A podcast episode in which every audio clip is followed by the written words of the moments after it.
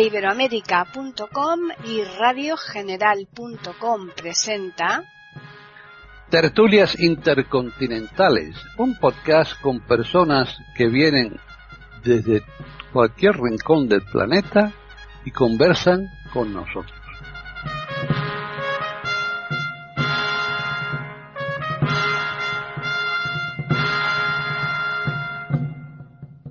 ¿Qué tal? Bienvenidos otro día más a tertulias intercontinentales en iberoamérica.com. Soy Paqui Sánchez Galvarro y hoy se nos incorpora Davis. Ya hacía tiempo que no estaba con nosotros, con lo cual nos satisface enormemente tenerla aquí eh, nuevamente en esta tertulia intercontinental. Vamos a saludar a los que van a participar y vamos a empezar por él. ¿Qué tal, Davis? Hola, muy buenas a todos. Muchísimas gracias a Paqui por la acogida que siempre me, me, entregas. Y bueno, es un placer como siempre estar con vosotros, con todos los oyentes de iberoamérica.com. Así que vamos a ver el tema de hoy, que es un tema muy interesante. Pues sí. Vamos a continuar ahora con María Eugenia de Hart, que está en Colombia.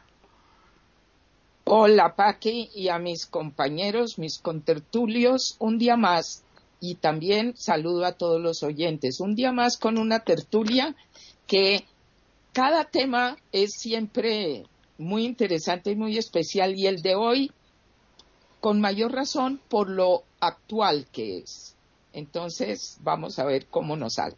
Pues seguro que bien. Y de momento vamos a finalizar en Chile con Jorge. ¿Qué tal? Hola Paqui, un gusto saludarte a ti a Davis, que lo hayamos extrañado, en nuestras tertulias, a María Eugenia de ese país tan bello que es Colombia y por supuesto a nuestros auditores para que disfrutemos y compartamos esta tertulia. Bueno, estamos a la espera, mm, a ver si se nos incorpora René Escape desde Argentina, que tiene problemas técnicos, pero a ver si tenemos suerte, ¿eh? si podemos contar con ella a lo largo de esta, de esta charla. El tema sí es muy interesante porque vamos a hablar sobre eh, las consecuencias que, ha provocado la pandemia, ¿no? O sea, la situación pospandémica, tanto para bien como para mal, porque no todo lo que eh, nos ha traído la pandemia ha de ser malo, ni tampoco todo bueno. como en la viña del Señor dice que hay de todo un poco, ¿no? Así que ya veremos eh, si en la balanza eh, por dónde se inclina más, si hacia lo malo o hacia lo bueno. Vamos a comenzar entonces con Davis. Bueno, efectivamente, una, cosa para empezar ese tipo de análisis que tenemos que sacar adelante. Me parece, en todo caso, todavía bastante difícil encontrar las consecuencias de, de una pandemia, porque de esta pandemia en particular, porque esa pandemia lamentablemente no ha concluido. Así que estamos aquí en Italia por lo menos en la cuarta ola, en la cuarta ola de pandemia y es una ola bastante problemática. Es verdad que con respecto al año pasado tenemos una ventaja, que es una ventaja muy importante, y que es la vacuna. Tenemos a nuestra disposición la vacuna. La vacuna efectivamente, de momento está permitiéndoles a las actividades comerciales que tenemos en este país seguir adelante. Y eso me parece ya un dato positivo. Un dato positivo. Si hay que decir algo positivo que nos ha dejado la, la pandemia, es este. Es decir, que hemos podido sacar adelante una vacuna en tiempo récord. Realmente con una rapidez con una eficacia maravillosas. Yo estoy muy contento de, este resultado. Sinceramente, me felicito con lo que ha hecho la ciencia porque no era banal, no era descontado que se pudiera lograr un resultado tan prestigioso.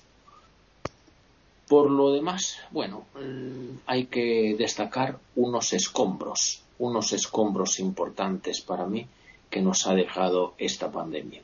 Es decir, son escombros políticos, son escombros sociales, son escombros económicos, por supuesto. Y, mm, claro, paso a paso que intervendremos en este tipo de debate, diré lo político, lo social y el económico. De momento empiezo con lo político. Desgraciadamente, los escombros de esta pandemia nos han puesto mm, una vez más uh, enfrente de una situación que ya sabíamos ser bastante complicada, pero que ahora efectivamente se puede tocar con mano, y es la ineficacia, la dificultad, la, la muy poca uh, adecuateza que ha tenido la política en, en este problema, en este tema. La política efectivamente no ha hecho sino contradecirse. Los políticos no han sabido gestionar ese tipo de emergencia. Claramente era una emergencia, es una emergencia, es una urgencia.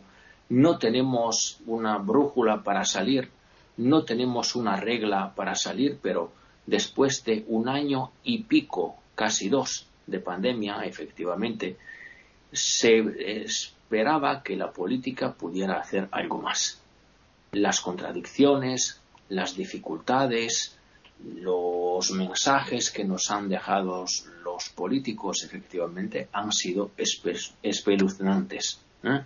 Es decir, que una falta de eficacia como la que hemos tenido por parte de la política ha sido bastante grave.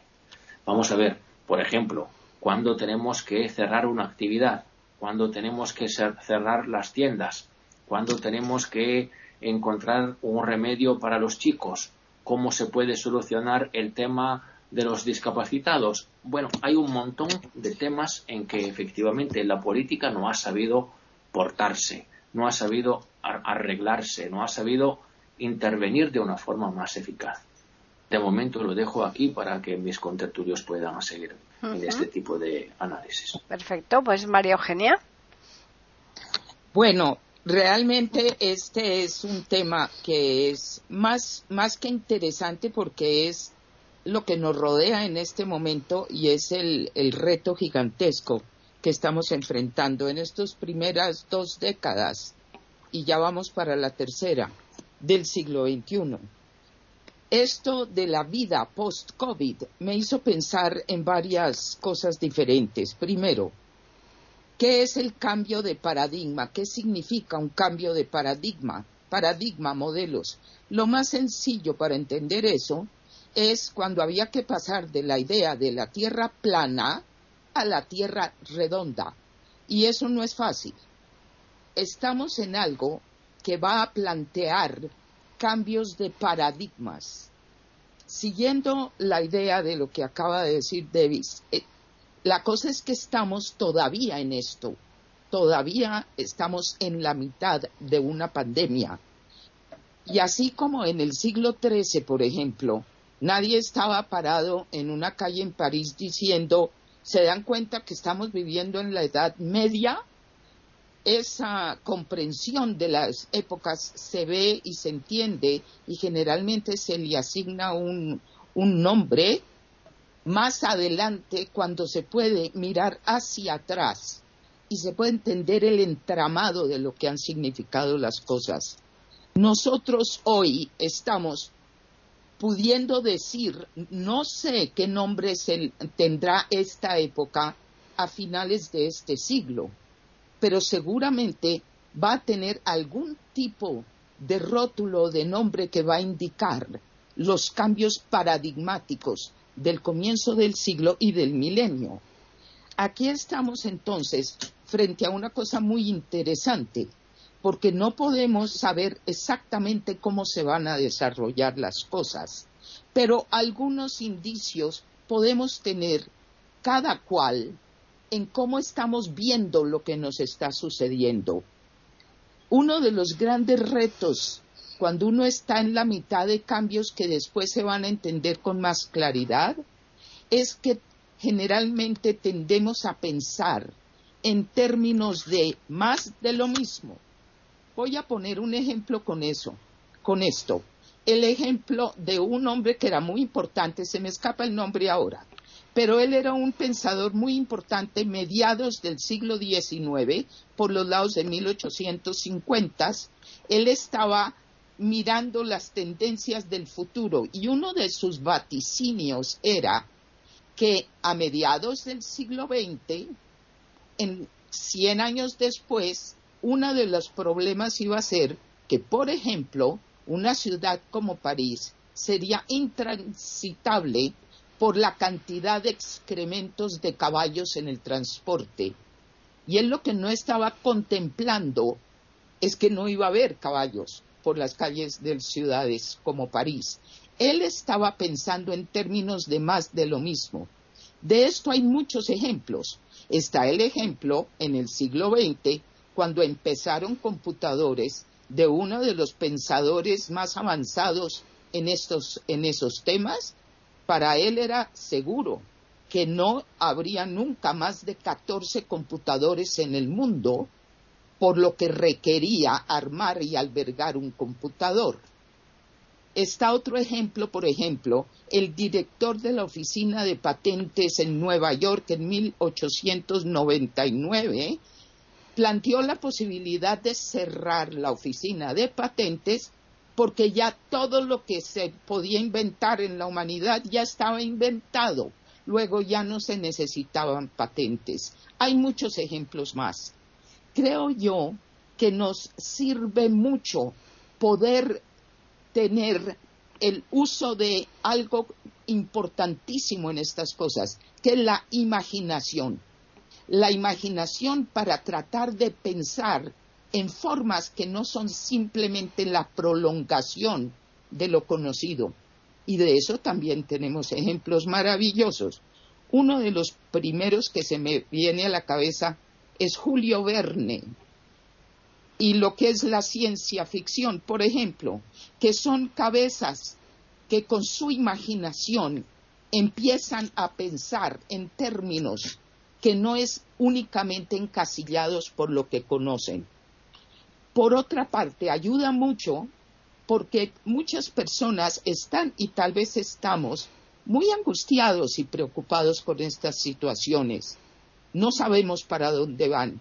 Es aquí particularmente útil y para mí es invaluable en mi propia experiencia leer historia, estar uno en contacto con lo que son experiencias pasadas de nuestra familia, que es la especie humana.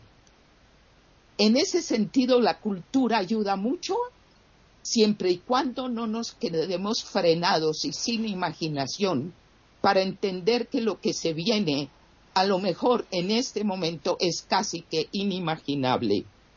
En esto quiero poner un ejemplo de mi propia vida. Entonces, pongo un ejemplo desde mí y por eso valoro tanto que en los años posteriores, 77 años míos, puede uno mirar hacia atrás y entender algunas cosas mejor.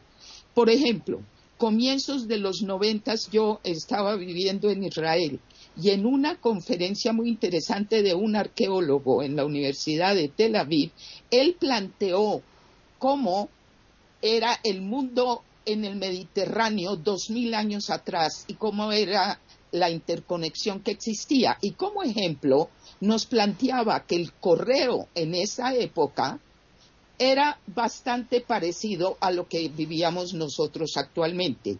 Yo en Israel, para recibir una carta desde Colombia, eran entre cinco y siete días. Eso era exactamente lo mismo dos mil años atrás.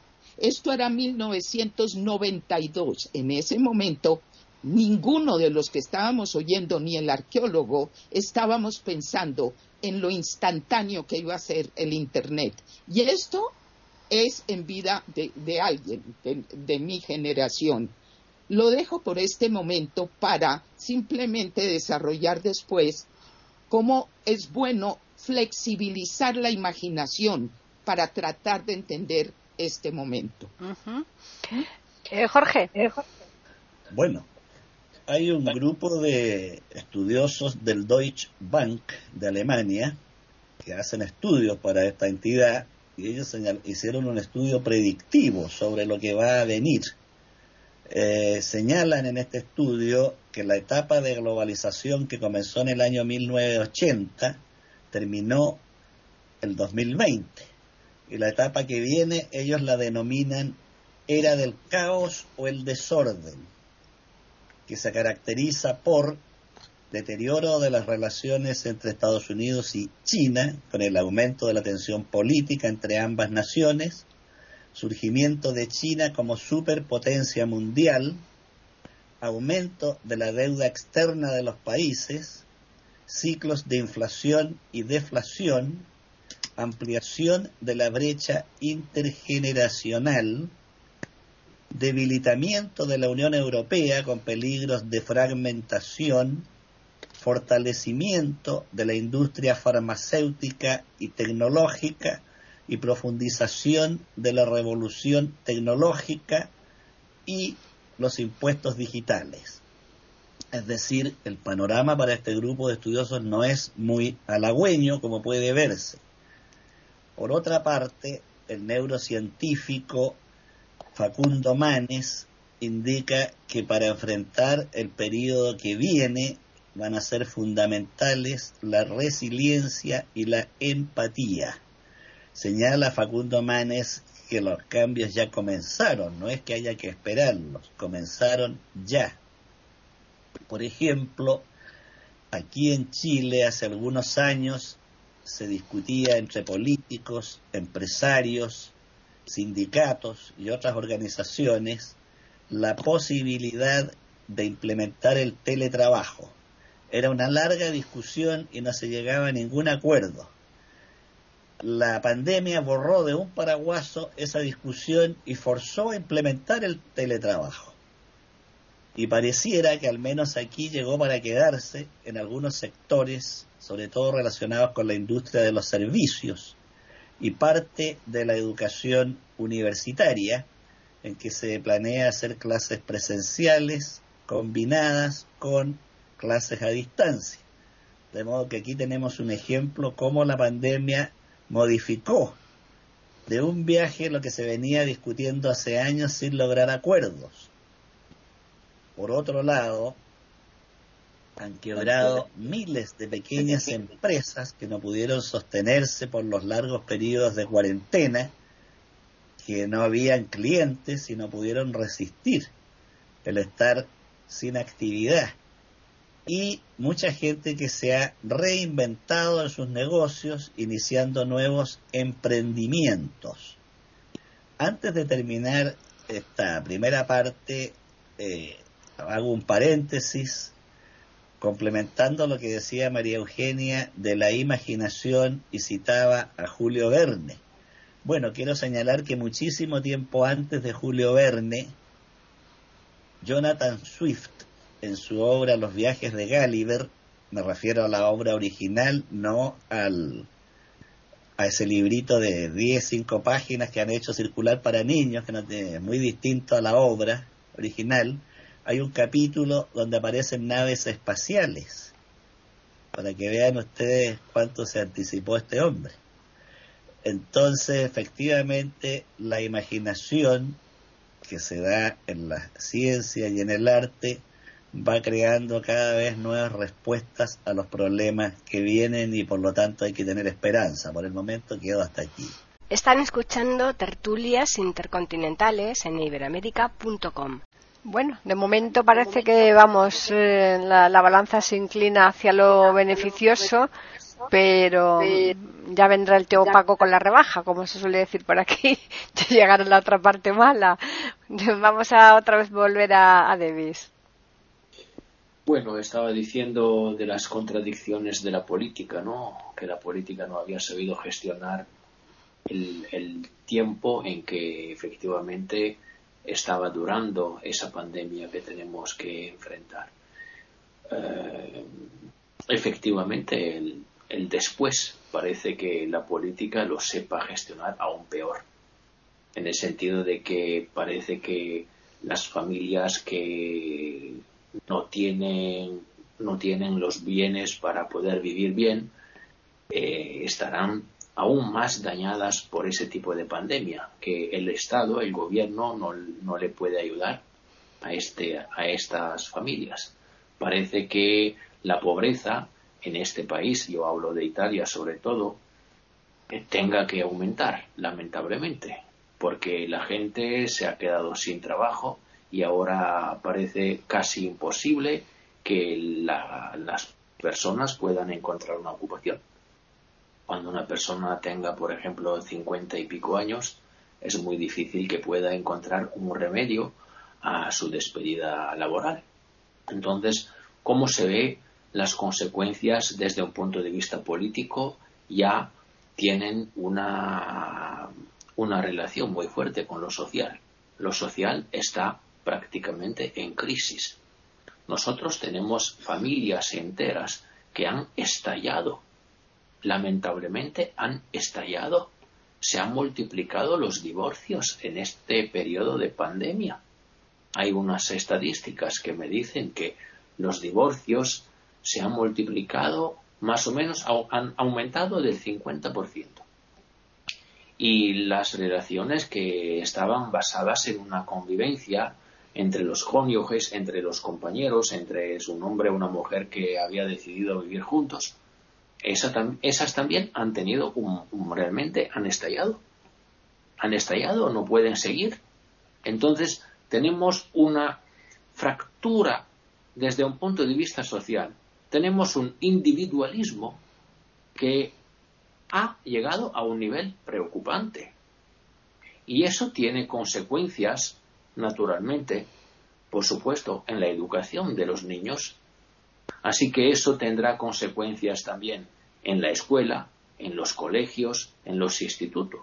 ¿En qué sentido tendrán consecuencias desde un punto de vista educativo? Claro, desde un punto de vista muy simple, que la escuela online ha producido unos daños bastante importantes porque por un lado, efectivamente, la actividad educativa ha podido seguir y eso me parece perfecto, eso me parece óptimo.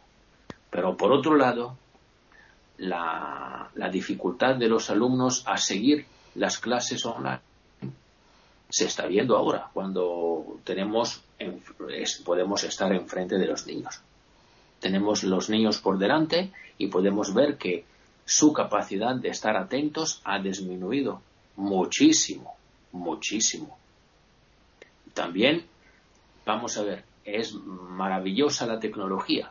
La tecnología ha producido un montón de ventajas, por supuesto que sí, pero también ha producido unas desventajas importantísimas, porque su utilización masiva, su utilización tan intensa y tan frecuente y tan sistemática, ha producido que unos daños desde un punto de vista lingüístico. Es decir, que la estructura lingüística de los niños ha empeorado sensiblemente. Y eso es lamentable porque mm, la tecnología lleva consigo un lenguaje que no es el lenguaje que estáis escuchando aquí por los contertulios y espero por mi parte también, aunque no siendo español ya me haya equivocado en unas palabras como por ejemplo inadecuateza que ya tenía que decir inadecuación. Pido disculpas. Pero vamos a ver, el lenguaje no es un lenguaje complejo. La estructura lingüística de los chicos, por lo menos en Italia, ahora es muy, pero muy simple. Y el diccionario al que pueden referirse los niños es un diccionario muy, pero muy limitado, muy, pero muy reducido. ¿eh?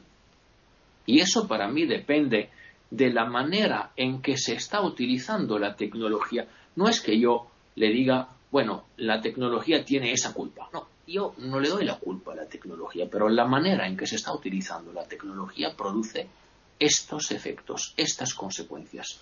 Y son escombros, escombros de tipo cultural en este caso.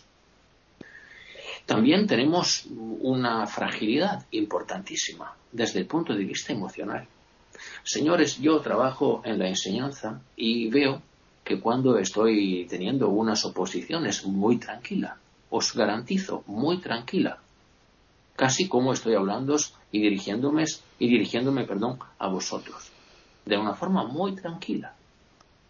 Pero los niños no, no resisten, se ponen llorando, estallan en lágrimas, y yo tengo que decir, chicos, que no pasa nada, que podéis ir, iros al baño y podéis eh, reponeros. Sin problemas. Que una oposición no es una tragedia. Que un coloquio oral con un docente no es una tragedia, hombre. Pero que no. Que los niños no aguantan. Señores, es, tenemos por delante, por ejemplo, perdón, las Olimpiadas. Las Olimpiadas que nos han mostrado, por lo menos en Italia. Cuando una persona gana una medalla se ponía llorando, estallaba en lágrimas. Claro, eran lágrimas distintas. Eran lágrimas de emoción, de positividad, de, victoria, de triunfo. Pero miren, en los años 80, yo he nacido en 1975, pero como soy, como estoy, soy apasionado de deporte, siempre me ha interesado ver la tele, escuchar la radio. Y ver en 1982, yo os garantizo, Italia ganó el Mundial de Fútbol, que nadie, que digo nadie, se puso llorando. Nadie.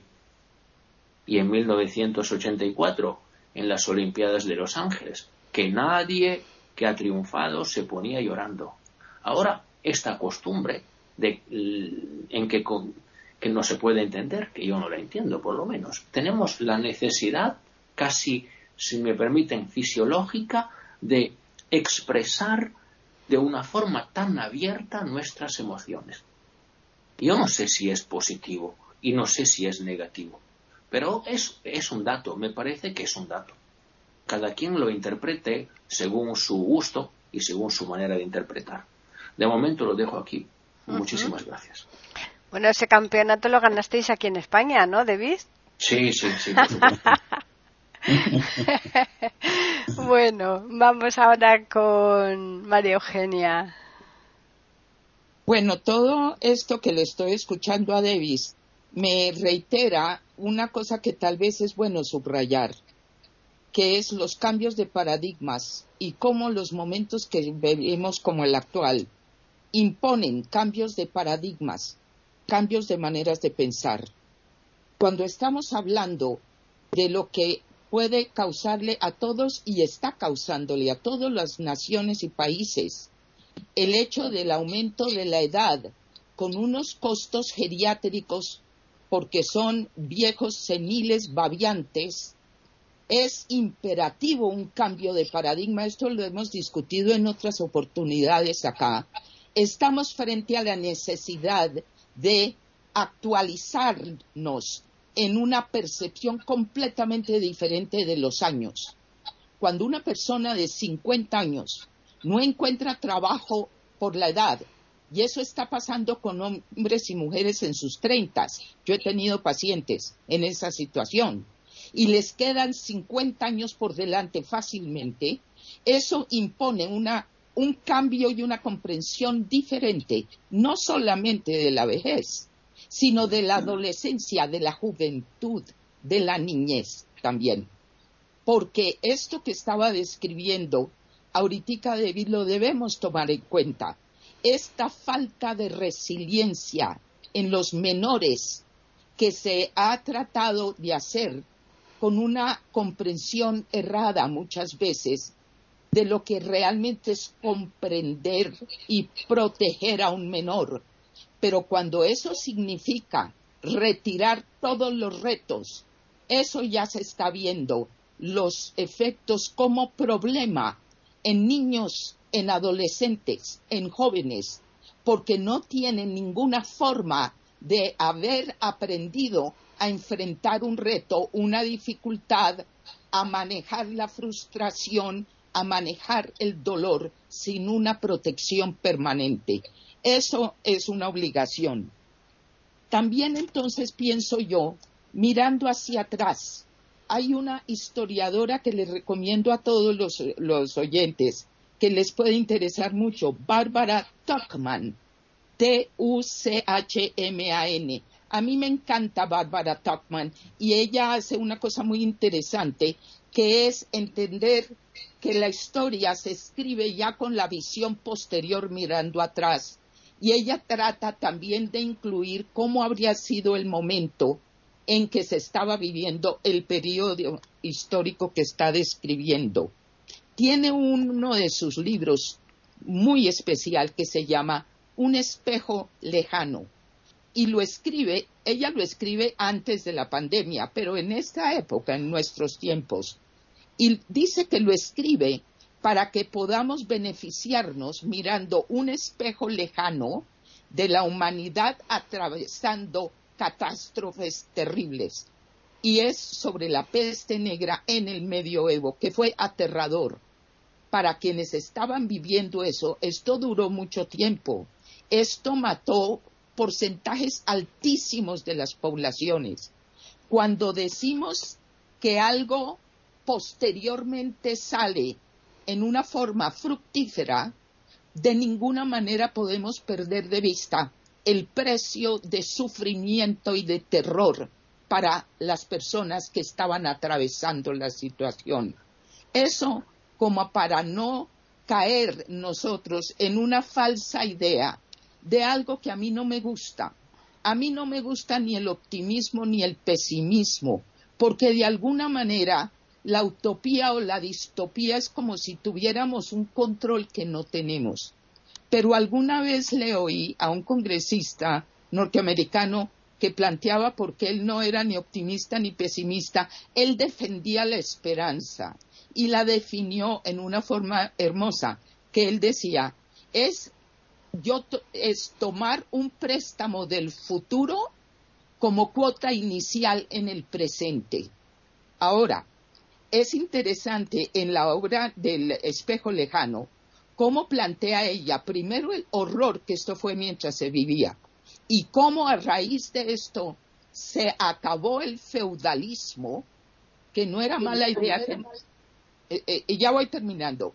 Eh, eh, que, eh, que, tuviera un final y esto por, por sustracción de materia no había suficiente gente. Hubo que reorganizar un montón de cosas con muchas dificultades, pero abrió la puerta del renacimiento. Y con eso lo dejo aquí, no para pensar que esto no es sumamente complejo mientras se va atravesando. O se hunde la humanidad o sale fortalecida. Bien, pues continuamos con Jorge. Bueno, aquí en Chile la pandemia provocó, como en muchas partes, imagino, cambios profundos en la vida cotidiana y también en la vida pública. En el caso de la educación básica, media y superior, se suspendieron todas las clases, cerraron universidades, colegios e institutos los padres, por supuesto, tenían como primera prioridad la salud de sus hijos y se negaban a cualquier actividad que pudiera exponerlos. La educación online o educación a distancia en los menores no funcionó como se esperaba porque, como señalaba Davis, los niveles de atención del niño frente a la pantalla eran bajos en cuanto a que se distraían, se ponían a jugar y no eh, estudiaban como se esperaba, de modo que produjo un retraso, sobre todo en los más pequeños, el tema de la educación a distancia. En el plano, perdón, laboral, el teletrabajo va a generar nuevas exigencias legislativas, ya que está el tema de las horas extraordinarias. O sea, habían personas que estaban trabajando desde la mañana hasta las 12 de la noche, una o dos de la mañana. Entonces venía la pregunta, ¿y qué pasa con la jornada laboral? Que no está siendo registrada. Eso implicaría tener que legislar modificando el código laboral. Aumentó el número de licencias por estrés y depresión. También se incrementó la violencia intrafamiliar, ya que muchas familias al estar obligadas a permanecer en viviendas pequeñas, aumentaban los niveles de agresividad en personas que antes estaban fuera de casa y regresaban en la tarde o noche después del trabajo. Eh, de modo que las consecuencias han sido múltiples en todos los planos, pero también surgieron cosas novedosas y positivas. Por ejemplo, yo iba al peluquero periódicamente y con pandemia dejé de ir al peluquero. Me empezó a cortar el pelo mi hija. Y como descubrí que lo cortan muy bien, ya no voy al peluquero, ahora que ya pasaron las restricciones. Lo mismo le ocurrió a Mónica, mi señora, también empezó a cortarle el pelo y peinarla mi hija Mariana y también le gustó. De modo que, y en muchas casas se dieron emprendimientos familiares que empezaron a crear pasteles, platos salados y a vender a, domicilio.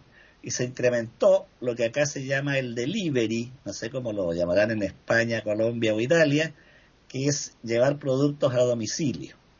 Y como consecuencia del delivery aumentó el uso de la moto, motocicleta y las bicicletas, porque muchos repartidores se valían de estos vehículos para repartir sus productos.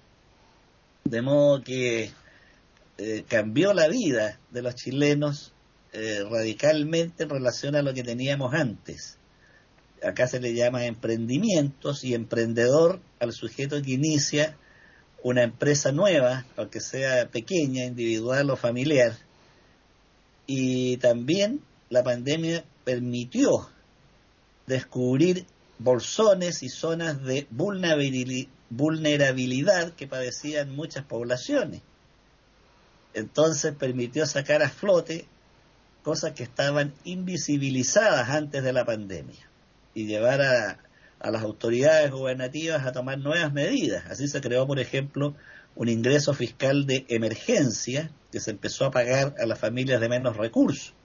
Para estimular el empleo se creó un ingreso laboral en que el Estado colaboraba con el pequeño empresario mediano para que contrate gente pagando una especie de sueldo adicional al trabajador. Y tuvo un éxito fenomenal esta parte de este ingreso laboral de emergencia. A eso hay que agregar, y esto ya a nivel global, que el proceso de construcción de una vacuna normalmente toma alrededor de 5 o 10 años, son años de pruebas, y acá se unieron laboratorios de diferentes países y en un tiempo récord, alrededor de seis meses, sacaron vacunas y vacunas que han sido efectivas. Aquí en Chile está vacunada alrededor del 95% de la población con primera y segunda dosis y con tercera un porcentaje altísimo también. Otro problema sí que se está presentando a nivel global, que hay continentes enteros que no disponen de la vacuna.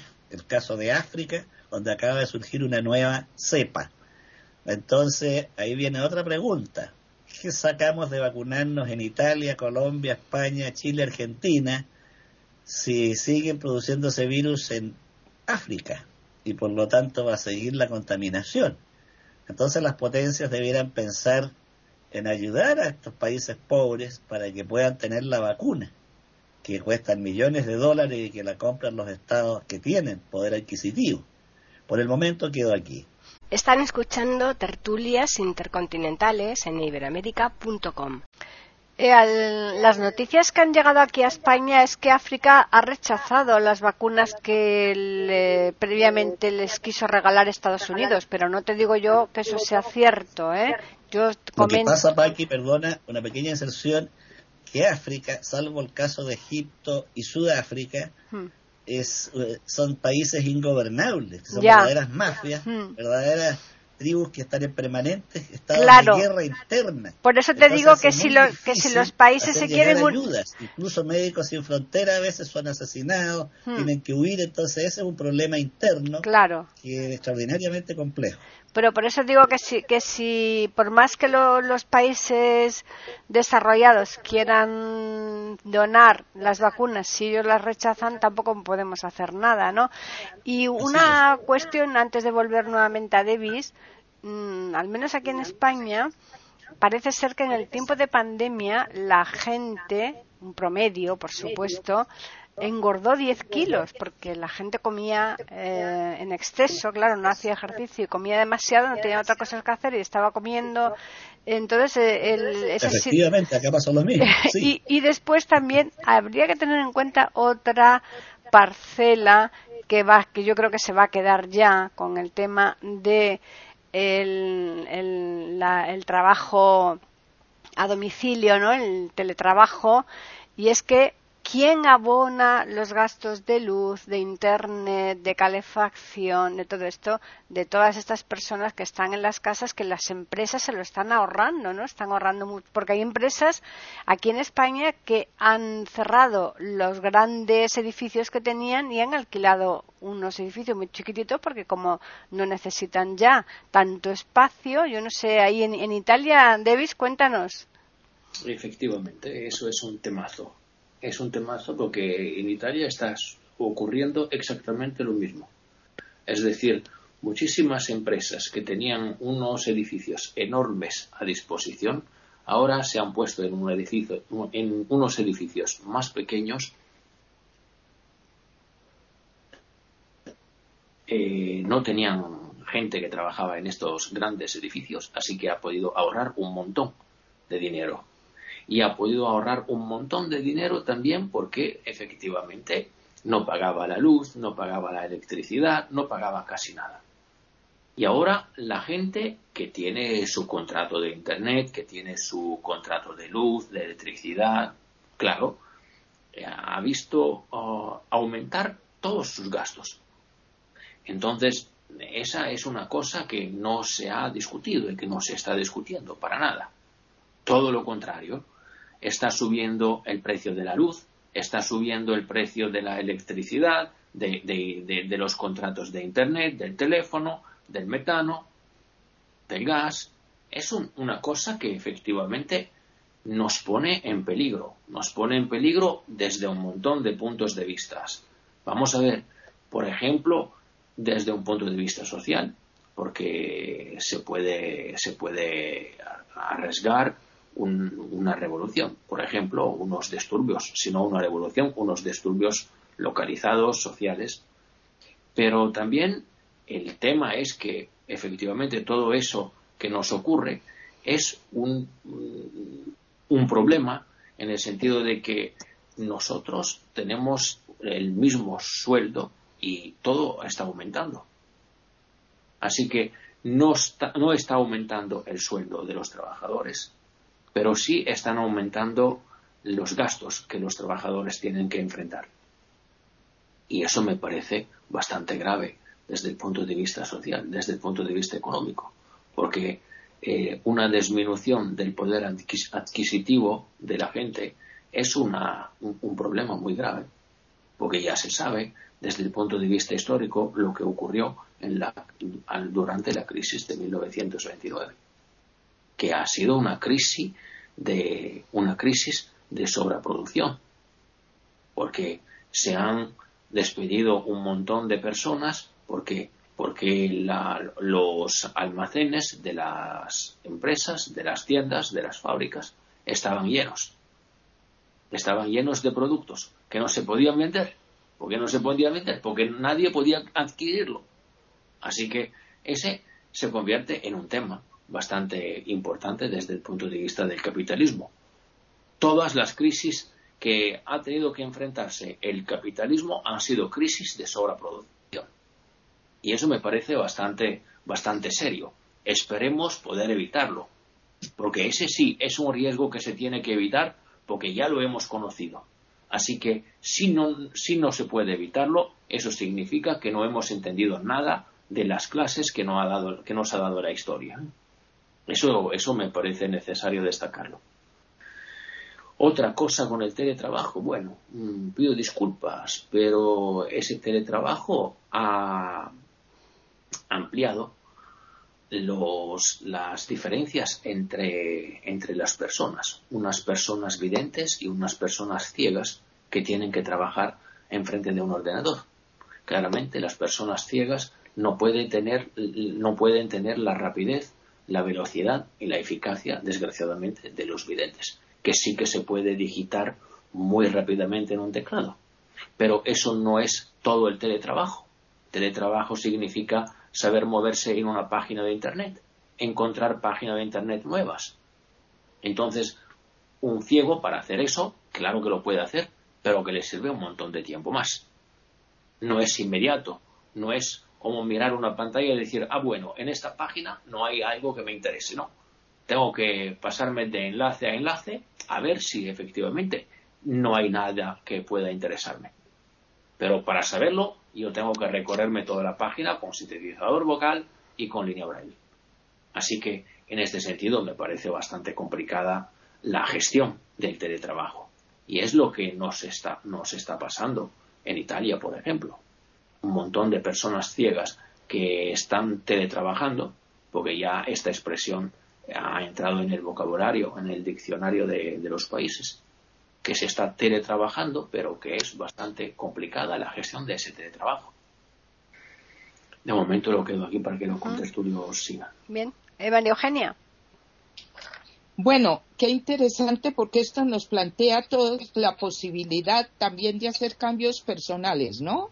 Que no es únicamente lo macro, sino cada uno. Yo vuelvo a mi tema que siempre digo del poder de los granos y arena, que somos la mayoría. Me parece muy interesante esto que estamos escuchando y además me estaba acordando de algo, hablando de las lecciones de la historia y de cómo los griegos hablaban de dos cosas entre miles, pero se hablaba del arete, que era la máxima excelencia, y la amartía, que era la más profunda falla o fracaso. Pero agregaban los griegos que muchas veces el arete y la hamartia eran la misma cosa, la máxima excelencia y la más peligrosa falla. Y hoy en día, si uno mira esto, lo podemos entender con la tecnología, porque cuando estamos hablando que estamos en un cambio paradigmático, con una pandemia y todo lo que eso implica, con lo positivo y lo negativo, esto va junto al comienzo, porque estamos en los primeros pasos de esta revolución en la tecnología. Yo por eso ponía el ejemplo de que en los comienzos de los noventas el correo se demoraba lo mismo que dos mil años atrás. En minutos ya estábamos con la inmediatez del Internet. Es interesante ver entonces, y para los oyentes también que lo contemplen, así como cuando en la tertulia anterior hablábamos del chisme y el chisme de denigrar, y cómo hay una especie de fascinación con lo negativo, aquí también hay algo de eso.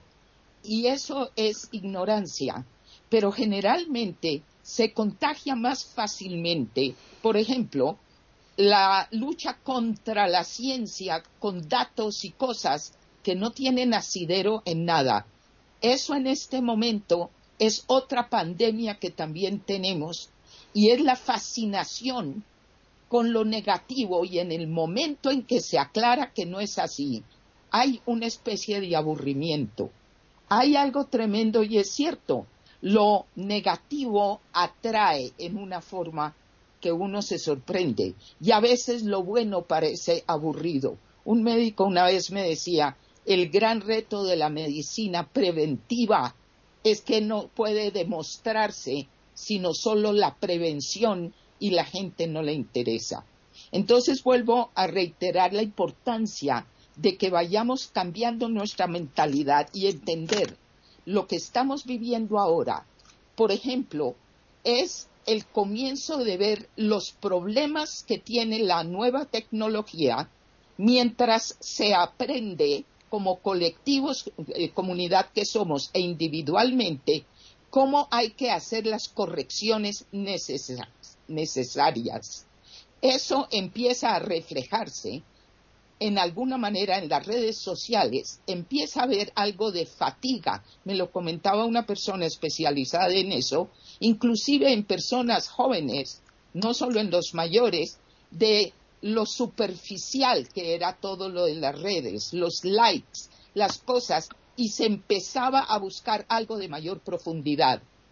Por ahora yo voy a dejar aquí diciendo simplemente que nos conviene entender que estamos en un cambio que la historia más adelante entenderá mejor, pero tenemos elementos para verlo con mayor claridad, aprender de lo que ha ocurrido, inclusive mucho en el siglo XX, y abrirnos a los posibles retos por un lado, y los retos generalmente no son tan gratos, y la esperanza en que la humanidad vaya teniendo la posibilidad como último lo digo, de hacer una vacuna que antes habría tomado cinco o diez años y haberlo hecho porque se unieron las personas que podían hacerlo y entendieron una cosa imperativa. El teletrabajo, si no es por una catástrofe como la pandemia, habría sido como una teoría en el aire y sin embargo se da. Entonces, la resiliencia humana hace que a veces los retos durísimos de atravesar puedan dar mejores frutos, pero hay que esperar a ver.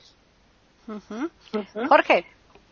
Bueno, el neurólogo que citaba antes señala en una de sus charlas que tan importante como las vacunas es la salud mental. las coloca ambos al mismo nivel, porque indica que los más afectados con esta pandemia han sido los jóvenes, los adolescentes y dentro de ellos las mujeres. De modo que, como indicaba la ronda anterior, el tema de la depresión, el estrés, la angustia, el temor a la incertidumbre, a lo que ha de venir, eh, causa mucho daño. Sin embargo, cuando uno examina la historia universal, observa que el ser humano ha sido capaz de sobrevivir a las mayores tragedias. Han habido guerras, pestes, cataclismos, erupciones nucleares y sin embargo ahí está la especie humana bregando. Y precisamente la ciencia va desarrollando nuevas respuestas. De modo que yo no creo que la especie humana vaya a sucumbir. Cuando uno lee la historia sombra, que estemos todavía aquí, teniendo en cuenta la cantidad de errores que hemos cometido y horrores, errores y horrores, y otros que nos llegan de la naturaleza y sin embargo seguimos adelante. Aquí en Chile somos un país acostumbrados a las catástrofes, terremotos, maremotos, erupciones volcánicas, inundaciones, de modo que vivimos con, con problemas de fuerzas naturales que se desatan y sin embargo siempre nos levantamos. Es como el proverbio japonés que dice, si te caes siete veces, levántate ocho. En cuanto a la ciencia, eh, Facundo Manes señalaba que hay que eliminar el miedo, el temor que existe en muchas personas a la robótica y a la inteligencia artificial. Señala este científico que al contrario de lo que se cree, la inteligencia artificial nunca va a superar al ser humano, nunca lo va a reemplazar. En cambio puede ser una herramienta extraordinariamente útil si se utiliza para el bien. El cuchillo que empleamos para cortar un trozo de carne podemos emplearlo para asesinar al vecino. La culpa no es de la herramienta, del utensilio es del uso que le da la persona que lo maneja. De modo que esperanza hay que tener siempre. Yo sí me declaro optimista, creo que no se puede hacer sinónimo optimismo de, de irrealismo, de falta de sensatez, sino que es una fuerza positiva. Había un pensador, no recuerdo el nombre en este momento, que decía el pesimismo lleva a la debilidad, el optimismo al poder. Y un gran pensador norteamericano, Ralph Waldo Emerson, decía el primer secreto del éxito es la confianza en sí mismo. De modo que, por supuesto que en plena tempestad, en pleno temporal, hay que mantener la calma y firme el pulso para conducir el timón de nuestra nave a buen puerto eh, la medicina, al menos en mi país, me imagino que ya ocurrió algo parecido, tuvo un trabajo en ocasiones casi heroico acá, enfermeras, paramédicos, médicos, guardias, personal de salud, que trabajaban día y noche 24 horas seguidas atendiendo centenares y miles de enfermos y sin embargo ellos mantuvieron su tarea en un trabajo a veces agobiante y sin embargo esa gente sacó adelante el tema y aunque todavía está no, no hemos, podemos cantar victoria ya que están apareciendo continuamente nuevas cepas se está estudiando continuamente también obtener vacunas que puedan eh, enfrentar múltiples tipos de, cepas derivadas de este virus. Lo que sí eh, falta en las poblaciones tal vez es un poco de disciplina y eliminar estas creencias a veces aberrantes de negarse a la vacuna. Aquí en Chile una vez tuvimos el caso de una, una pareja que se negaba a vacunar a su guagua contra la viruela porque sus creencias religiosas se lo prohibían. Yo creo que la guaguita murió por esta absurda creencia. Entonces, claro, hay que avanzar en ese plano de ir derribando estos prejuicios, estas creencias que se arrastran hace siglos y que, sin embargo, mantienen una fuerza fenomenal, pero que eh, afortunadamente espero que vayan disminuyendo. Por el momento quedo aquí. Están escuchando tertulias intercontinentales en iberoamérica.com. Bueno, pues ah, yo creo que ahora vamos a hacer mm, a de resumen, pues eh, cada uno que nos comente eh, algo sobre eh, el tema en cuestión. Yo voy a apuntar que aquí en España, mm, precisamente como a consecuencia de esta pandemia, ha habido mucha gente sobre todo el, sector de funcionariado, que es el que tiene el trabajo asegurado, que ha tenido la excusa perfecta para hacer lo imprescindible y yo creo que a veces incluso menos de lo imprescindible, ¿no? Entonces eh, ha sido una excusa muy buena para mm, trabajar a, medio gas o con baja baja eh, producción. Eh, por ejemplo, yo He, pues, he mandado no hace mucho un poemario de Antonio a Colombia, a Bogotá, y me ha tardado un mes y medio en llegar. Yo entiendo que los aviones tardan lo mismo, entonces no se puede entender que una cosa que yo antes la, he mandado, la anterior me, tardó siete días, cada me ha tardado un mes y medio. Y como esto, os podría poner infinidad de, ejemplos de aquí de España. ¿eh? Que bueno, es que con el tema de la pandemia, pues eh, el otro día, una presentación del poemario de Antonio regaló un, el, poemario a la biblioteca donde celebró el acto y tenía la mesa de la persona que se encargaba de la recepción de, los libros para colocarlos en la biblioteca eh, estaba hasta arriba abarrotada y la excusa que nos piso no es que claro efectivamente ahora con el tema de la pandemia pues es que vamos más lentos ¿eh? La mesa estaba hasta arriba de libros por colocar. Así que no sé si pasará lo mismo en vuestros países, supongo que sí, porque no creo que esto sea exclusivo de aquí, pero eh, que sí que es verdad que les ha servido de excusa a muchos para trabajar a medio gas, eh, no os quepa la menor duda. Davis. Sí, estoy de acuerdo. Efectivamente, muchísima gente se ha aprovechado de la situación para no trabajar o para trabajar a medias. Y eso me parece un escándalo porque, por lo contrario, hay gente que ha tenido que trabajar mm, más de lo que trabajaba antes para poder sacar adelante, para poder lograr un sueldo aceptable. Y eso me parece realmente, realmente un escándalo. Yo lo que he notado que una, una consecuencia de esa pandemia y lo digo como resumen porque luego intentaré plantear un, remedio por, todo eso que está, que está ocurriendo. Pero que ha estallado una irracionalidad, un irracionalismo impresionante. Los ataques de pánico, las crisis de pánico de los estudiantes, pero también en las familias de, de los alumnos y en las familias de la, de la gente común yo no sé qué está ocurriendo porque mm, yo tengo que hablar con mucha gente por, por cuestiones de, de, mi trabajo y os garantizo que dentro de los últimos cuatro días la gente me ha dicho, bueno, que con esa pandemia está despertándose el anticristo.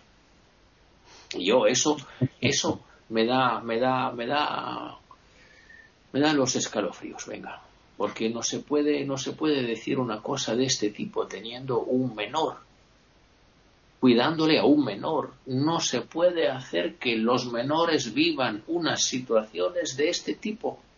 Yo, eh, con los contertulios no hace falta decirlo porque los contertulios que tenemos en este, en este podcast de Iberoamérica son personas extraordinariamente equilibradas y cultas, así que no hace falta decirlo por aquí, pero que espero que efectivamente la gente pueda hacerse guiar y conducir por, por la razón, porque hay que hacerle frente a un momento difícil sin, eh, sin excusas, sin tener que decir que tenemos una, el anticristo, que tenemos las fuerzas de las, de las tinieblas que están despertándose y cosas de este tipo.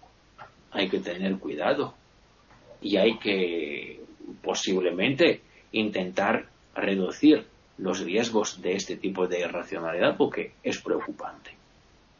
Entonces yo espero que con todo el equilibrio de que el hombre está, está dotado, que el hombre tiene a su disposición, se pueda salir de una, de una situación que efectivamente se plantea de una forma bastante peligrosa y mala.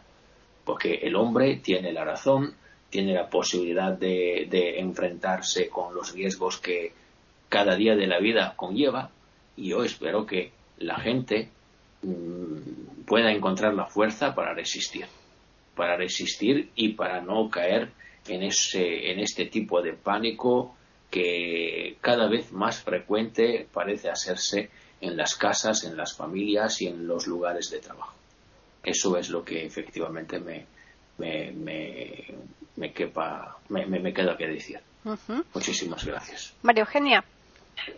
Bueno, ya entonces como llegando al final del círculo de todo lo que estamos comentando, yo lo que creo también es que todo esto está imponiendo cambios, cambios en tantas formas como lo estamos diciendo en este momento, pero ciertamente cambios en la educación, por ejemplo, y correcciones en cosas que se han hecho de buena voluntad, pero que han sido errores nefastos uno de los cuales es la sobreprotección en la niñez y en la juventud, y una cosa completamente contraria con respecto al desprecio en los años mayores. Por eso yo siempre vuelvo a la importancia de cambios paradigmáticos.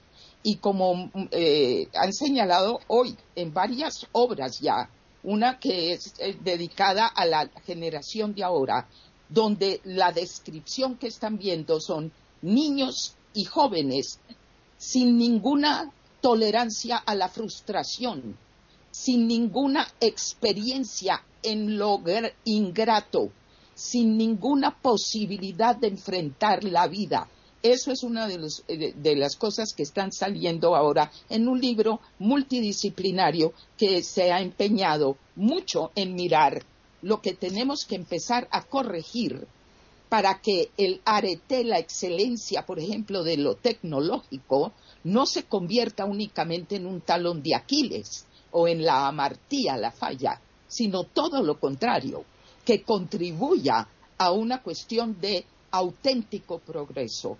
Pero eso implica que los mayores, sobre todo los grandes, tenemos una inmensa obligación de además retomar los vínculos presenciales, no solamente virtuales, sobre todo no solamente con las personas de nuestra edad, por supuesto, pero con los menores, porque en este momento la abdicación del mundo adulto muchas veces con respecto a los jóvenes y los que vienen detrás ha sido de una irresponsabilidad inmensa una de, eh, tesis que yo hice en un posgrado de estudios sobre la universidad lleva por título Educación para la madurez y el maestro como el factor único más importante.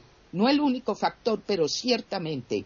Este reacomodo que estamos obligados a hacer ahora, además, y con esto termino, me recuerda siempre lo que es el cambio de la piel de la serpiente. Las serpientes se salen de la piel que les queda chiquita y eso duele porque es arrancando más o menos y dejando atrás la piel que le quedó chica y tiene que volver a crecer la piel que ahora se acomode al tamaño que tiene. Yo creo que estamos viviendo como humanidad un cambio de piel que es dolorosa, que tenemos que desprendernos de la tranquilidad de lo conocido y empezar a mirar con esperanza el futuro, pero sin garantías que no sean reales. Esa es la forma como hemos salido como humanidad de tantos embrollos. No es sino leer historia. Lo dejo ahí. Bien, pues ya finalizamos con Jorge. Jorge. Bueno, yo creo que el hombre es un cristal de múltiples matices y entre esos matices está la ignorancia, el prejuicio y la estupidez. Tal vez por eso Carl Sagan decía que las redes digitales han permitido que opinen millones de imbéciles. Suena un poco duro, pero tenía bastante razón. Por su parte, Albert Einstein declaraba que hoy tenemos una acumulación de conocimientos que supera a cualquier otra época de la humanidad y sin embargo somos menos sabios. Por lo tanto, no hay que confundir el desarrollo tecnológico, la acumulación de información con sabiduría. Son cosas muy distintas.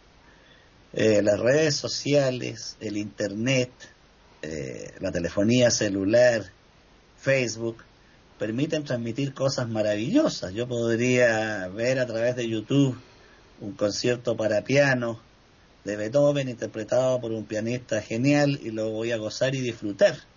Pero también las redes sociales transmiten estupideces como decir que la Tierra es plana, como que aparece el anticristo en las pestes. Eh, todas estas barbaries, eh, residuos, desechos de la ignorancia, también se transmiten con la velocidad de la tecnología y por lo tanto abarcan un público mucho mayor. De modo que no es de extrañar que mucha gente tenga estas, estos espantos que nos señalaba Davis, que son verdaderamente aberrantes en la actualidad.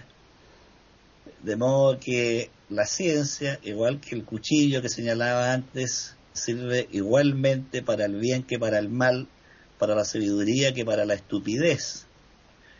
Otro factor importante que se da en la actualidad es que mucha gente observa el mundo y la realidad a través de la televisión y del computador. Y esa no es la realidad. Si yo comparo los noticieros que dan aquí en Chile en la noche, que son en general deprimentes, ¿no? Crímenes, violaciones, abusos, disputas políticas interminables, y luego salgo a pasear por mi barrio y comparo esa corriente noticiosa con la realidad de mi barrio, no tiene nada que ver. Veo la tranquilidad con que pasean los vecinos, escucho que los pájaros siguen cantando en el follaje de los árboles, aquí cerca hay una plaza, se llama Plaza Lillo, si voy a las 8 de la tarde, hay niños jugando, hombres y mujeres paseando sus mascotas, sus perros. Lo que pasa es que los medios de información no dan a conocer la realidad, sino un aspecto solamente de ella y el aspecto más frustrante. Lo que me asombra es que mucha gente se olvida de la realidad y empieza a vivir una fantasía virtual, como si la vida diaria fuera el noticiero, fuera lo que publica YouTube, y no, esa no es la vida diaria. Hay mucha gente que se está olvidando de la vida real, y esta no hay que olvidarla nunca. Basta con salir a la calle, con pasear en tu barrio y vas a ver que también hay cosas buenas, que hay gente que sonríe, que hay gente amable, que hay gente solidaria, que hay gente educada. Pero curiosamente la gente se ha negado a la realidad para ponerse los anteojos de la tecnología distorsionadora. Una vez llegó un primo mío acá a Santiago con su esposa y la señora estaba apretada a él, pero así apretada como la hiedra al muro, y con un manto envolvía su cartera. Y nosotros le preguntamos, ¿y por qué proteges tanto la cartera? Es que me pueden asaltar. ¿Pero qué asalto? Pero si en la televisión dicen que todos los días hay asalto en Santiago. Oye, le dije, yo vivo años acá, salgo todos los días a la calle, jamás me han robado ni, ni un llavero. Esa mujer está obsesionada con la, la información de televisión. Qué absurdo. O sea, no nos olvidemos también de leer ese gran libro inagotable y maravilloso que es la vida real. De modo que con esta eh, invitación a los contertulios, no olvidarse nunca de la vida real cierro mi participación. Muy bien, pues eh, fenomenal además, porque esa anécdota que has contado es bastante más frecuente de lo que nos imaginamos por personas que, que desconocen lo que es la realidad de verdad, ¿no? Bueno, vamos a, como siempre, agradecer a todos los oyentes el que nos escuchen semana tras semana, a vosotros, por supuesto, eh, estar aquí, el que dispongáis de todo vuestro tiempo y la preparación, pues igualmente, ¿no? Y recordarles que nos pueden escribir si lo desean al correo que tenemos que es tertulias y también pueden hacerlo al Twitter eiberoamérica con las iniciales e, I y la A de América en mayúsculas. Ya les emplazamos para que regresen si lo desean, esperamos que sí, el próximo lunes a iberoamérica.com y nosotros les tendremos preparada otra tertulia intercontinental.